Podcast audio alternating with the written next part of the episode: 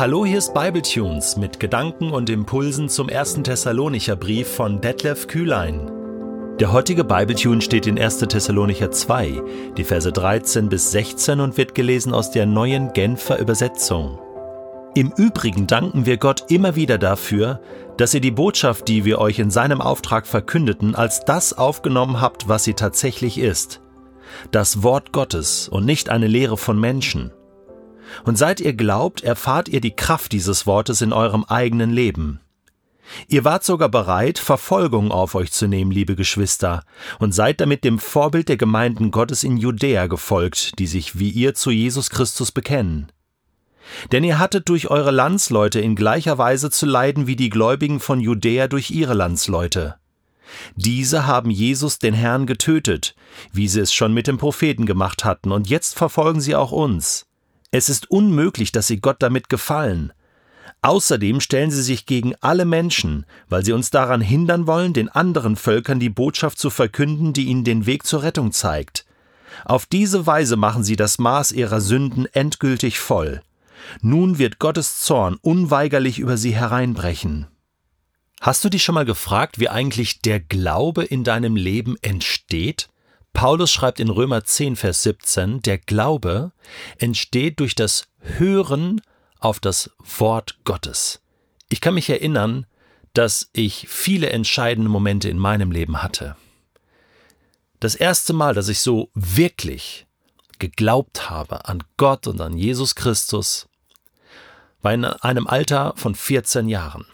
Und da habe ich jemandem zugehört. Der hat mir das Evangelium erklärt. Das erste Mal in meinem Leben habe ich zugehört und verstanden und das, was ich da gehört habe, angenommen. Das, was dieser Mann mir damals erzählte, war aus dem Wort Gottes, aus dem, was wir die Bibel nennen, Altes und Neues Testament. Dort aufgeschrieben. Zum Nachlesen, schwarz auf weiß. Der Glaube entsteht durch das Hören auf die Botschaft vom Wort Gottes, auf die Predigt könnte man sagen.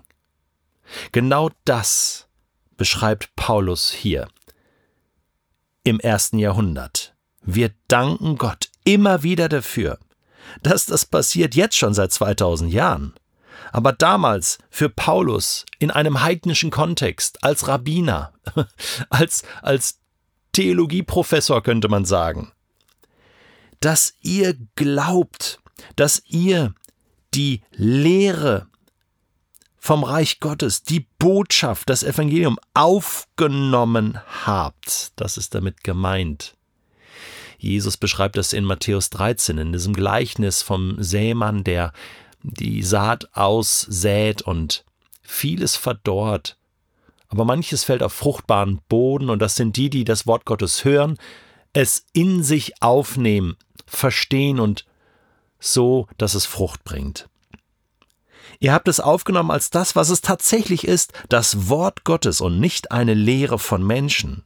Das könnte man ja oberflächlich betrachtet meinen, aber wenn wir uns mal einmal vorstellen, wie Paulus da gestanden hat in Philippi, in Thessalonich, manchmal lesen wir davon, wie er in den Synagogen gelehrt hat, und wir wissen, dass er immer die hebräische Bibel dabei hatte, dass er immer Jesus Christus nachgewiesen hat im Alten Testament, im Ersten Testament, in den Propheten, in der Tora, so wie Jesus selbst den Emmaus-Jüngern in Lukas 24 nachgewiesen hat, dass er an vielen, vielen Stellen schon genannt wird, prophetisch berufen wird auserwählt wird.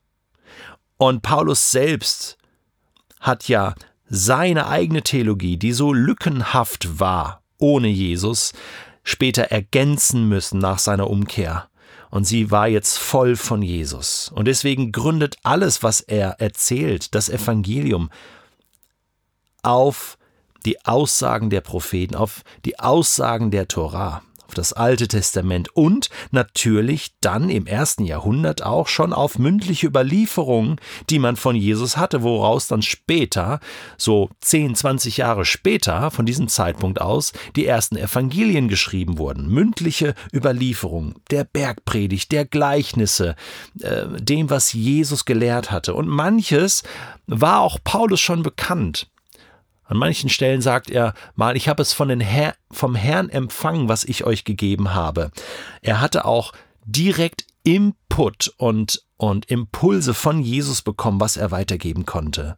Es ist das Wort Gottes. Und seit ihr glaubt, erfahrt ihr die Kraft dieses Wortes in eurem eigenen Leben. Das ist eben nicht nur einfach eine Ideologie, irgendeine Wahrheit, der man jetzt nachgeht, sondern dieses Evangelium, dieses Wort Gottes lebt und es transformiert das eigene Leben. Es hat Kraft, heilige Kraft im eigenen Leben. Ihr glaubt und jetzt erfahrt ihr die Kraft. Das ist die Reihenfolge. Jesus selbst sagt man in Johannes 7, Vers 17, dass erst wenn du den Willen Gottes tust, wenn du das annimmst, was er dir sagt, wenn du glaubst, wirst du erkennen, dass das wahr ist, was Jesus lehrt, nicht umgekehrt. Manche Menschen wollen zuerst wissen, ja, ist es überhaupt wahr, was Jesus sagt? Wenn ich das dann weiß, dann glaube ich. Leider ist es anders. Oder muss man sagen, zum Glück ist es anders. Es ist ein Segen. Nimm diese Botschaft an und du erfährst ihre Kraft. Und diese Kraft, die war notwendig. Denn in Vers 14 legt Paulus jetzt nochmal los und sagt, ihr wart bereit, Verfolgung auf euch zu nehmen, liebe Geschwister. Und, und äh, dafür braucht man Kraft. Dafür braucht man Kraft in der Liebe und in der Hoffnung, am Glauben festzuhalten. Und sie haben schon Vorbilder der judäischen Gemeinden, also in Jerusalem und in Judäa, überall gibt es schon Gemeinden zu diesem Zeitpunkt, die wurden auch verfolgt. Ja, durch Paulus selbst wurden die verfolgt. Das äh, erwähnt er hier nicht. Äh, aber er ist jetzt ziemlich klar. Ähm, ähm, diese haben Jesus getötet. Also ähm, nicht nur die Römer waren schuld daran, dass Jesus getötet wurde, auch seine jüdischen äh, Mitmenschen waren schuld daran.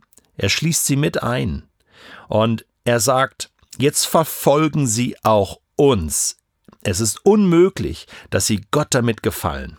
Früher hatte er mal gedacht, er würde Gott einen Gefallen tun, indem er Christen verfolgt. Also Paulus hat sich komplett gedreht. Man kann es nicht fassen, man kann es nicht glauben. Aber jetzt ist er auf der Seite von Jesus und seine Parameter haben sich komplett geändert.